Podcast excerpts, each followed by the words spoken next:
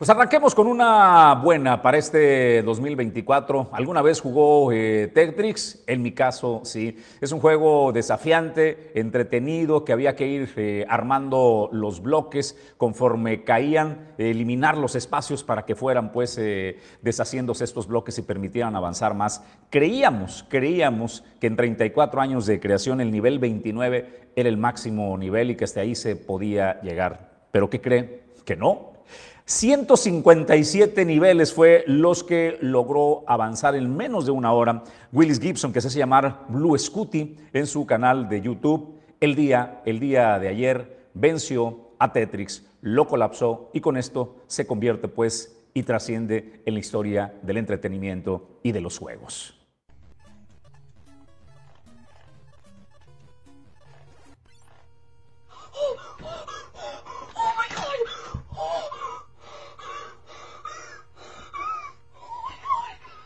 En un video viral, el mundo vio como Willis Gibson, un adolescente de 13 años, logró lo que muchos jugadores de videojuegos creían imposible, ser el primer humano conocido en vencer al Tetris.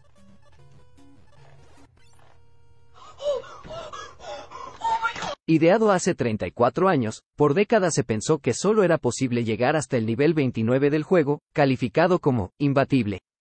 Pero Gibson, un residente de Oklahoma, alcanzó el nivel 157, lo que provocó que Tetris colapsara. El adolescente, que se hace llamar Blue Scooty, en YouTube, ha jugado desde que tenía 11 años y ha competido en varios torneos. Gibson compartió este martes a través de su canal de YouTube un video con su gesta, en la que invirtió unos 38 minutos.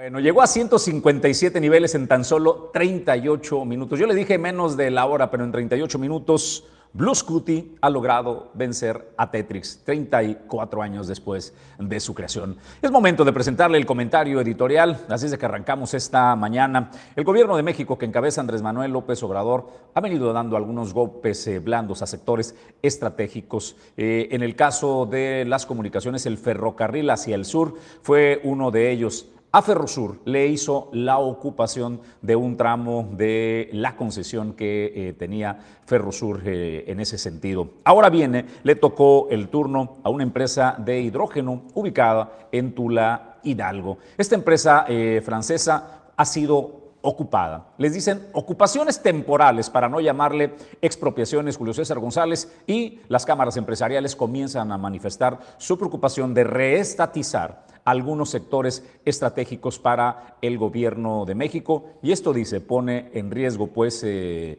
con el boom del nearshoring que empresas sean pues ahuyentadas para invertir en nuestra nación, ya que no existe pues la seguridad eh, jurídica de respetar las concesiones eh, que se entregan y el gobierno con estas ocupaciones temporales en cualquier momento puede hacerse de lo tuyo, Julio. Bueno, Jesús, hay que recordar que esta planta de hidrógeno pues este, empezó sus operaciones en 2017 y suministra de este eh, pues eh, materia prima a, a, lo que es la a Pemex. Esto es para la producción. Sin embargo, pues fue el 28 de diciembre cuando, eh, pues mientras que usted estaba organizando que cenar para Año Nuevo y la convivencia familiar, bueno, pues el presidente sorprendió a todo el país y a esta planta en particular con este decreto del 28 de diciembre en el que se, se, se eh, da esta ocupación de eh, Pemex. Ahora esta planta está siendo operada actualmente por Pemex Jesús. Esto desde luego ha levantado las alarmas en el sector empresarial, particularmente la Coparnex ya eh, pues emitió un pronunciamiento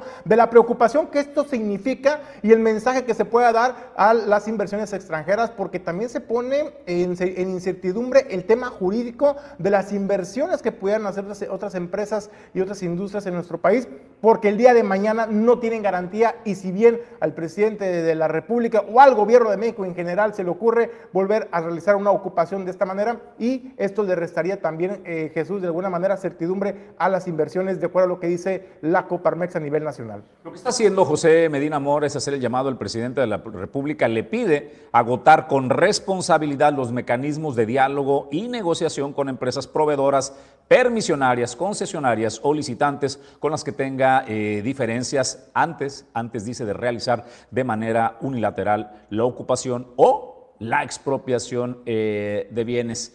Le queda un año de gobierno al presidente Andrés Manuel eh, López Obrador. En menos pues, eh, de un año ha realizado ya la ocupación de una segunda empresa de un sector estratégico para el gobierno de México. Nos gustaría conocer tu opinión. Fue un tramo de Ferrosur que le garantiza al presidente de la República este tema de la conectividad entre el Pacífico y el Golfo a través de este proyecto del istmo de, eh, que generaría pues por la vía del ferrocarril el enlace y es por ello pues que él expropió a Ferrosur para garantizar y que no hubiera obstáculos eh, en el proyecto y que se desarrollara con facilidad. Ahora realiza pues esta eh, ocupación temporal de la planta de hidrógeno en Hidalgo que abastece pues de este energético a la refinería ¿Cuál es tu visión? ¿Qué opinas acerca pues de que se estatice sectores eh, estratégicos por parte del presidente de la República? Hasta ahora, honestamente, no ha habido una muestra de privatización en masa de los sectores como ha sucedido en la historia de nuestro país cuando se eh, privatizaron casi todos los sectores, Julio César González, entre ellos la banca, eh, por supuesto, los ferrocarriles, las comunicaciones y todo lo demás. Hasta ahora hoy solo ha sido movimientos eh, quirúrgicos que no han llamado expropiaciones, sino ocupaciones temporales. Bueno, pues hay que saber, Jesús, lo que le gusta mucho al presidente de la República y a la Cuarta Transformación es pues siempre renombrar las cosas, ¿no? Quitarles el peso de lo que realmente en la práctica se está realizando y que han sido echados a un lado la administración de esta planta de hidrógeno y que ahora es Pemex quien está al mando temporalmente, si usted lo quiere ver así, temporalmente de esta empresa pues eh, de origen francesa. Bueno, pues esos son, hechos reales. A final de cuentas, Jesús, las alertas se están encendiendo en el sector empresarial porque hay que recordar que en este 2024 México, México es uno de los países eh, en que mayor atractivo ha representado para el llamado nearshoring, donde muchas industrias de otros países como China, por ejemplo, están buscando venirse a instalar a nuestro país y es ahí donde la Coparmex en México pues ha levantado y encendido las alarmas sobre el mensaje que se está mandando a las industrias para hacer sus inversiones seguras en nuestro país. Hay que reconocer también, Julio César González, que en el mundo los gobiernos eh, alemanes, estadounidenses, eh, italianos y otros gobiernos hacen eh, movimientos similares cuando se trata de asegurar ciertos sectores que le permitan la viabilidad y la gobernabilidad, eh, asegurar la suficiencia energética, alimentaria, eh, de comunicaciones y demás, lo que son llamados los sectores eh, estratégicos y de seguridad nacional, se da también, se da la ocupación o la expropiación en otras partes del mundo. No es algo nuevo lo que está realizando Andrés Manuel López Obrador, lo que había sucedido es Julio César González, honestamente, que teníamos décadas en el país que una vez que se entregaron las concesiones, no se había eh, tocado pues, eh, a los eh, concesionarios o permisionarios y no se había ocupado temporalmente y mucho menos expropiado, solo para ponerlo en dimensión. Pues vamos a más noticias, Julio. Se ha dado ya a conocer en los diálogos por la transformación los datos duros acerca de cómo estuvo finalmente pues eh, la temporada invernal, que hoy es el último fin de semana para que lo disfrute y el lunes estaremos todos de regreso con las actividades, así es de que pues disfrute, pero vayamos a los datos de lo que nos dice el subsecretario de Turismo Jorge Padilla, de cómo pues eh, terminaron esta eh, temporada invernal al menos pues el grueso de la temporada, que son los días 25 y 31 de diciembre. El evento generó una derrama económica estimada de 30 millones de pesos prácticamente, solamente en esa noche, solamente en Manzanillo. Al final del evento se realizó una macrojornada de limpieza en las playas manzanillenses. Volvemos a dejar como encontramos eh, en términos de limpieza. Al día de ayer por la tarde terminamos de desmontar todo lo que tuvo que ver con el evento de vallas, lonas y todo lo que tenía que ver con el evento. Eh, al final de, la, de mi exposición vamos a pasar un breve video, creo que sí lo traemos, para, creo que una imagen dice más que mil palabras para que se, quienes no hayan tenido oportunidad de verlo lo puedan ver. Eh, les comparto los resultados estatales. En la siguiente lámina, por favor. Tuvimos una ocupación promedio en las 17 noches en todo el estado de Colima del 61% con una derrama económica de 417 millones de pesos. Nos visitaron poco más de 84 mil eh, personas al estado de Colima en todo el estado. La siguiente lámina, por favor. Con respecto al año anterior, este año generamos una derrama económica de 417 millones de pesos contra 405 del año pasado. La siguiente, por favor. Eh, el evento, la temporada vacacional de invierno particularmente se concentra en las playas, eh, sobre todo en Manzanillo, que es donde está la mayor capacidad de cuartos hoteleros. Tuvimos eh, durante las 17 noches una ocupación hotelera del 72% con 370 millones de pesos de derrama económica y una visita de 63 mil personas al municipio de Manzanillo. Esto es lo que podemos reportar de acuerdo a lo que presentan eh, los amigos y amigas del sector hotelero. Manzanillo, Manzanillo sigue siendo una vez más y será pues eh, la joya, el epicentro de la transformación del Estado, ya que es aquí donde se desarrolla la mayor actividad económica, no solo, no solo en el liderazgo de la actividad de portuario, de comercio exterior y logística, sino también en turismo. Estamos hablando de que el mayor número de visitantes que estuvieron en Colima fueron en el puerto de Manzanillo, más de 67 mil eh, visitantes, lo que generó una derrama superior pues a los 371 millones eh, de pesos y con ello pues Manzanillo se sigue consolidando como la entidad, discúlpeme, dentro de la entidad como el municipio más importante y seguramente Julio César González será también la joya de la corona en la elección por venir de eh, los municipios para este año que tenemos eh, jornada electoral. ¿eh? No, el puerto Manzanillo, el municipio, es el que tiene pues, un mayor presupuesto eh, Jesús, eh, por ejemplo, tan solo en este año se va a ejercer más de mil, más de 1.500 millones de pesos, por ejemplo. Entonces,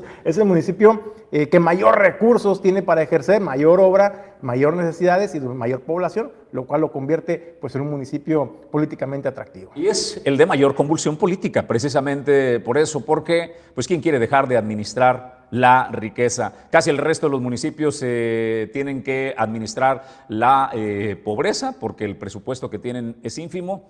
Ahora usted puede entender por qué quienes llegan al poder se quieren perpetuar, ya sea ellos mismos, y cuando se termina el tiempo pues, eh, que corresponde por ley, pues dejar a cargo pues, formar un equipo y que ese equipo pudiera perpetuarse. De eso se trata al final del camino el presupuesto millonario y la importancia que tiene Manzanillo. Tenemos que ir a una pausa y en breve estamos con más información. Esto es Origen 360, la información desde todos los ángulos. Grupo Logístico de la Cuenca del Pacífico tiene más de 20 años agregando valor a tu logística, con la suma de servicios integrados de transporte, almacenaje y logística. Con Ya Logistics, Transportes Manzanillo y Alman. Porque el mundo no se detiene, nosotros tampoco. Somos Grupo Logístico de la Cuenca del Pacífico.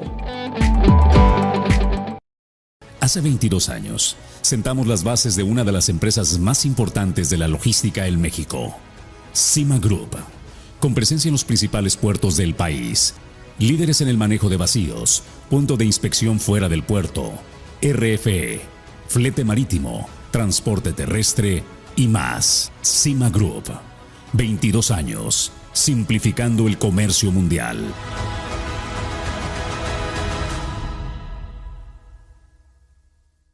Grupo Jacesa, más de 30 años en Manzanillo. Cuenta con la mejor terminal de carga general de los puertos de México. Terminal de servicios, transporte y servicios aduanales. Si deseas importar o exportar desde Manzanillo, Grupo Jacesa es tu aliado confiable.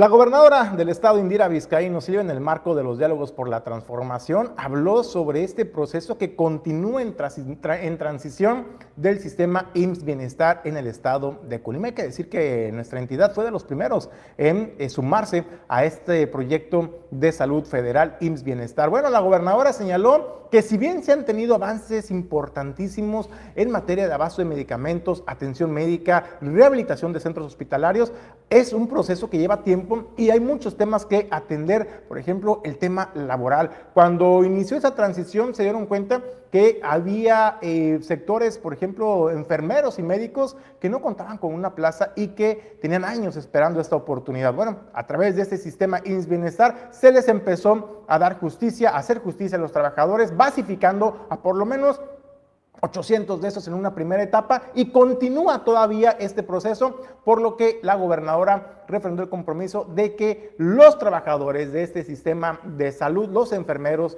y el sector eh, salud, pues estará respaldado y que ya iniciaron las recontrataciones en algunos centros hospitalarios. Estamos en este proceso y todo mundo lo sabe y es del conocimiento popular en el que nos estamos incorporando un sistema federalizado de salud.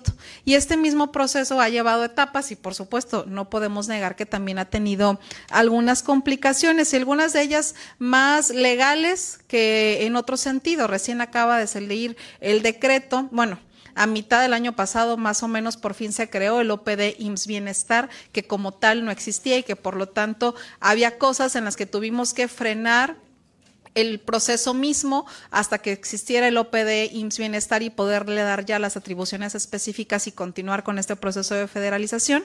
Recién acaba de salir otro decreto en el que ya IMSS Bienestar está justamente haciendo todas estas contrataciones, solicitaciones de muchos de estos servicios que se requieren en la propia proveeduría de los diferentes hospitales. Y en ese sentido lo que yo diría es, por ejemplo, esto que se estuvo manejando respecto a los estudios laboratoriales.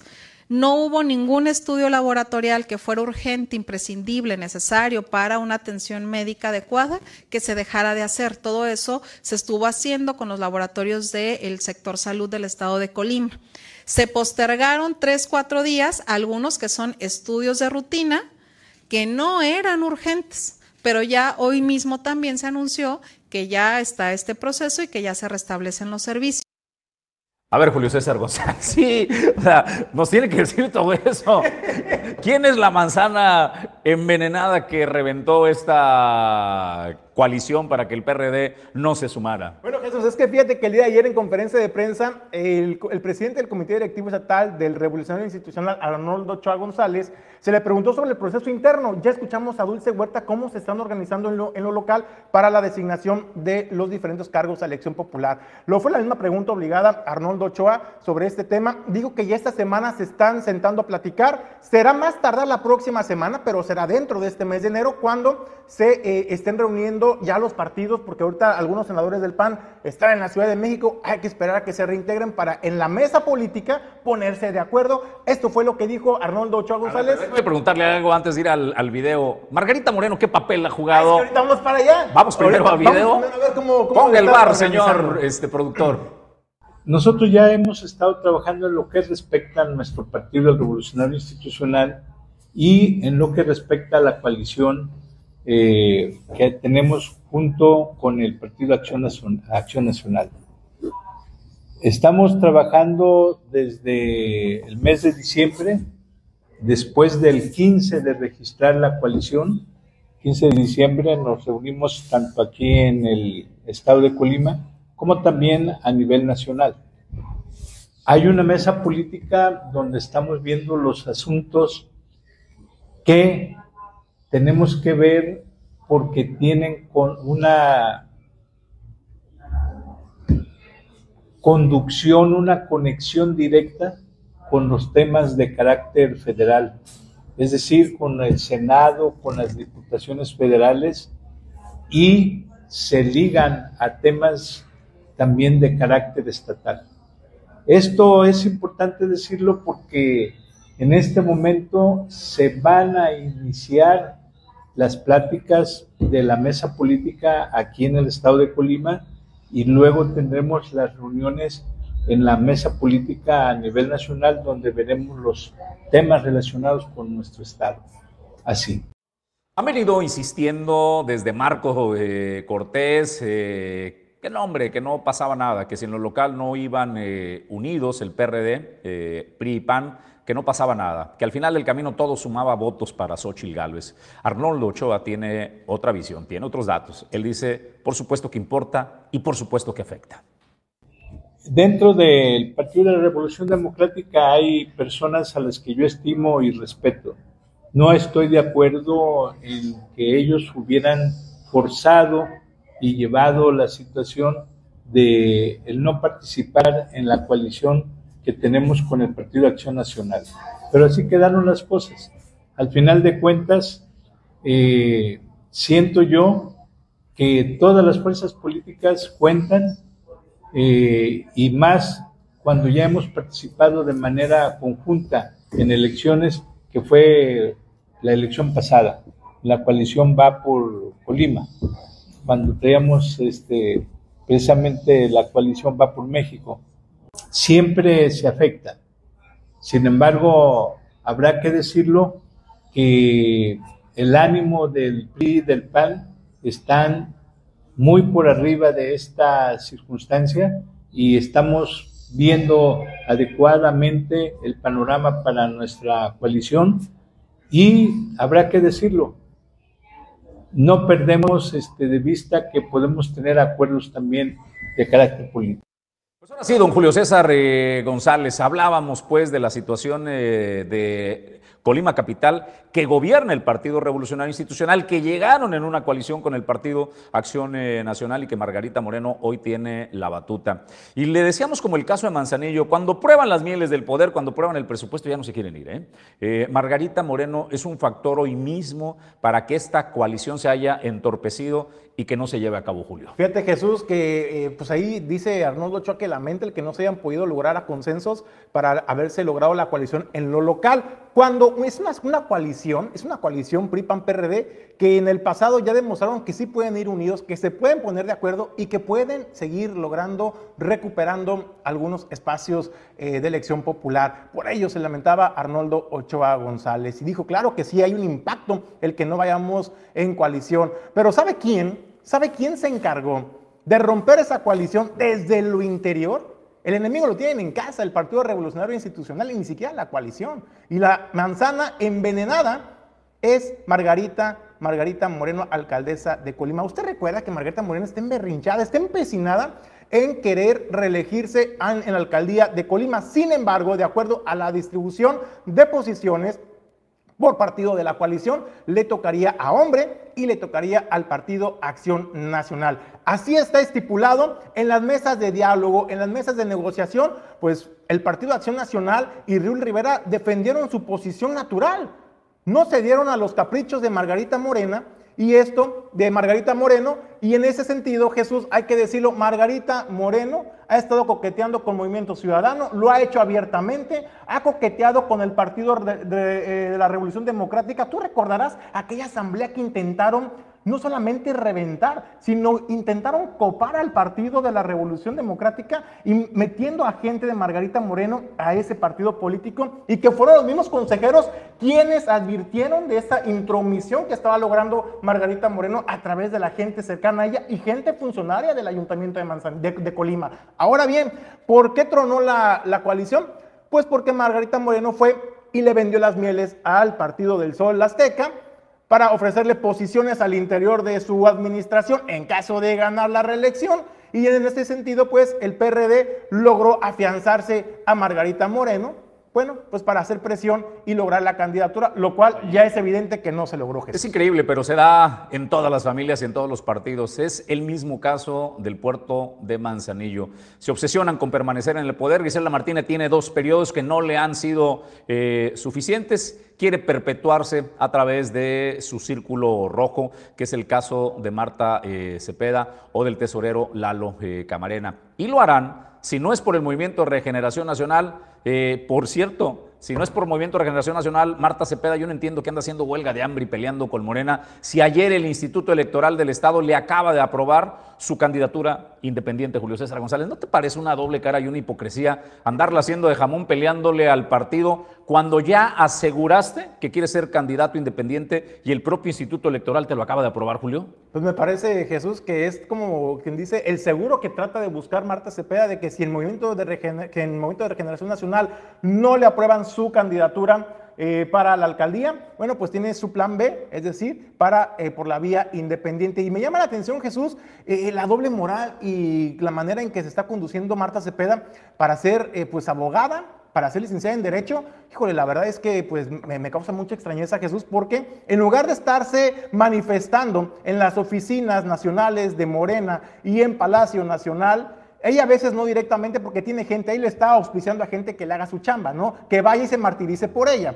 Pero lo que me llama la atención es, en lugar de perder este tiempo valioso, Marta Cepeda, al tratar de atacar un tema de manera mediática, pues que lo haga ante la justicia, Jesús. Es abogada, ella es una persona de leyes. ¿Por qué no va y esos esfuerzos los enfoca a tratar de defender su inocencia ante los tribunales en lugar de hacerlo mediático? Le creo que la respuesta es bastante obvia. Bueno, pues eh, por eso le decía, ¿en qué se parece Colima Capital al puerto de Manzanillo? En que ambas quieren perpetuarse. Margarita quiere la reelección, Griselda Martínez quiere que su círculo rojo quede a cargo. ¿Y saben qué? Son kamikazes. Dicen, si no es para nosotros, no va, a ser, no va a ser para nadie. Y a Morena dice, si no lo puedo hacer ganar, probablemente le haga un agujero en, eh, en la barca y que le haga agua. Si no la logro hundir, al menos, al menos los pongo en una situación incómoda. Esa es la estrategia al final del camino de Griselda Martínez, Julio César tan soberbio es el asunto, Jesús, tan soberbia Marta Cepeda de creerse tan importante como creyendo que si va por la vía independiente, no va respaldada por el Movimiento de Regeneración Nacional, realmente le va a hacer mella a la oposición en el puerto de Manzanillo, ¿realmente ese es el nivel de soberbia política? Yo no entiendo de qué otra manera o con qué otro propósito te registras de candidato independiente, ¿no? Hay 1.500 millones de presupuesto, Julio César González. Bien vale la pena intentarlo, ¿no? Son 1.500 millones de presupuesto que le permiten a eh, Griselda Martínez jugar eh, a presionar y si no presiono, si no gano, si no somos eh, el equipo, si no es Lalo Camarena, si no es Marta Cepeda, al menos les dejo pues una elección que se complique, ¿no? Pues, ese es el tamaño, ese es el tamaño bueno, de bueno, su imaginario se la va a complicar por la vía independiente en su imaginario, pero bueno. Vamos a ver, vamos a ver, pero ese es el intento, al menos, digo, no se entiende de otra forma por qué Marta Cepeda ha sido aprobada como candidata independiente por el Instituto Electoral del Estado, cosa que ella solicitó, ¿eh? O sea, el instituto no lo aprobó por gusto. Marta fue y pidió ser candidata independiente. Vamos a pausa y estamos de regreso con más información. Esto es Origen 360. Grupo Logístico de la Cuenca del Pacífico tiene más de 20 años agregando valor a tu logística con la suma de servicios integrados de transporte, almacenaje y logística. Con Ya Logistics, Transportes Manzanillo y Alman. Porque el mundo no se detiene. Nosotros tampoco. Somos Grupo Logístico de la Cuenca del Pacífico. Hace 22 años, sentamos las bases de una de las empresas más importantes de la logística en México, Cima Group, con presencia en los principales puertos del país líderes en el manejo de vacíos, punto de inspección fuera del puerto, RFE, flete marítimo, transporte terrestre. Y más. Cima Group, 22 años, simplificando el comercio mundial.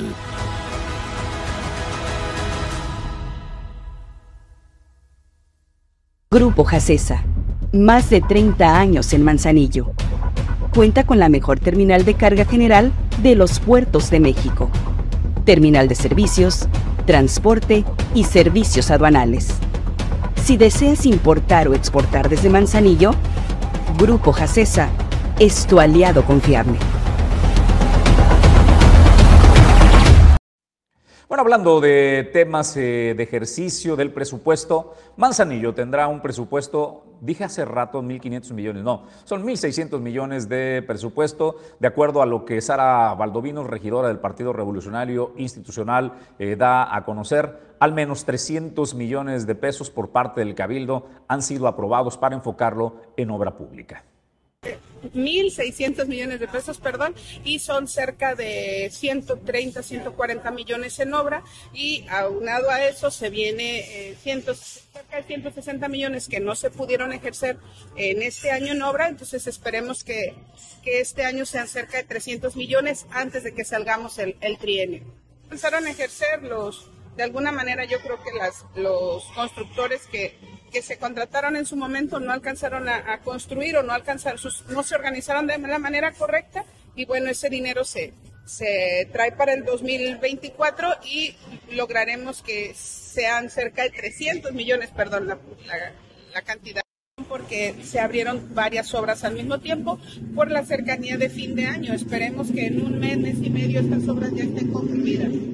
¿Qué dato interesante da Sara Valdovinos? De estos 300 millones de pesos para obra, son solo 160 millones de este año que se van a ejercer de la recaudación que se consiga. Otros 140 millones son de presupuesto del 2023 que no se pudo gastar. Es decir, es subejercicio. No tuvieron la capacidad de llevar a cabo la realización de obra y por ende gastarse el dinero que estaba eh, presupuestado. Eso no es ahorro, ¿eh? Cuando un gobierno o una entidad de gobierno tiene su ejercicio, es ineficiencia, Julio César González, para como me la pongas. Si yo te doy un presupuesto y tú no eres capaz de realizar la obra en el tiempo determinado para gastarte esa lana, entonces es ineficiente. Es ineficiente el cabildo, es ineficiente el gobierno municipal que encabeza Griselda Martínez porque se pudieron haber derramado 160 millones de pesos en el 2023. No sucedió y ahora lo van a trasladar para el año 2024. La pregunta es, ¿realmente fue ineficiencia o fue un juego perverso de decir en el año electoral hacemos parecer pues una gran eh, bolsa y nos aguantamos para echar toda la carne al asador? Para apoyar a nuestros candidatos. Bueno, pues dicen, dicen en política, hablando Jesús, dicen que la forma se vuelve fondo, entonces yo también comparto esta, esta eh, teoría que tienes, hipótesis de que lo hicieron con toda la intención de que en este 2024, en año electoral, pues no es lo mismo anunciar una obra o inversiones por 160 millones que por 300 millones. Entonces, pues ahí, ahí está el dato. Además, también me llama la atención, Jesús, em, de que digan los regidores y que digan, bueno, es que no se ejerció en 2023, se rescata se reprograma para este 2024. Y yo digo, ¿dónde estuvieron los señalamientos en su momento para hacer el señalamiento y llamar a cuentas a obras públicas a la alcaldesa sobre la dilación en las obras que se están realizando en el puerto de Manzanillo? Me parece que también están dejando mucho que desear los representantes en el Cabildo de Manzanillo. ¿eh? Pues vamos a más noticias, vamos a más información, Julio.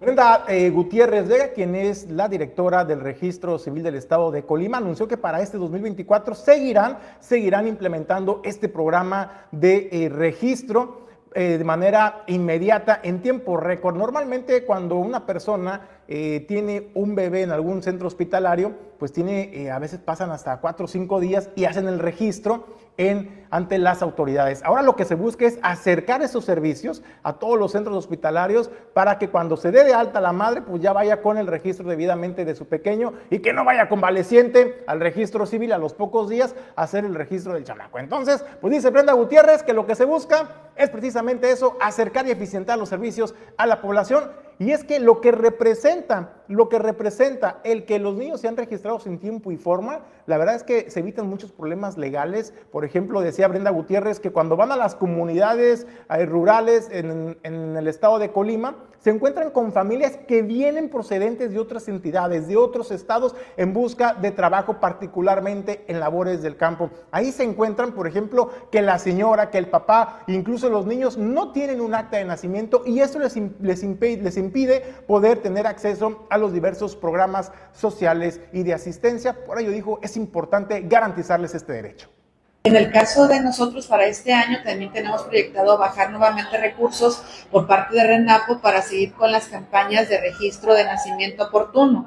Es decir, Colima se encuentra dentro de los estados que el, nacimiento por abajo de la media nacional se tiene que aproximadamente un registro de nacimiento es de cinco días.